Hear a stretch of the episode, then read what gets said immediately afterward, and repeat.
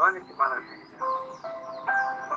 As melhores coisas da vida não podem ser vistas nem tocadas, mas sim sentidas pelo coração.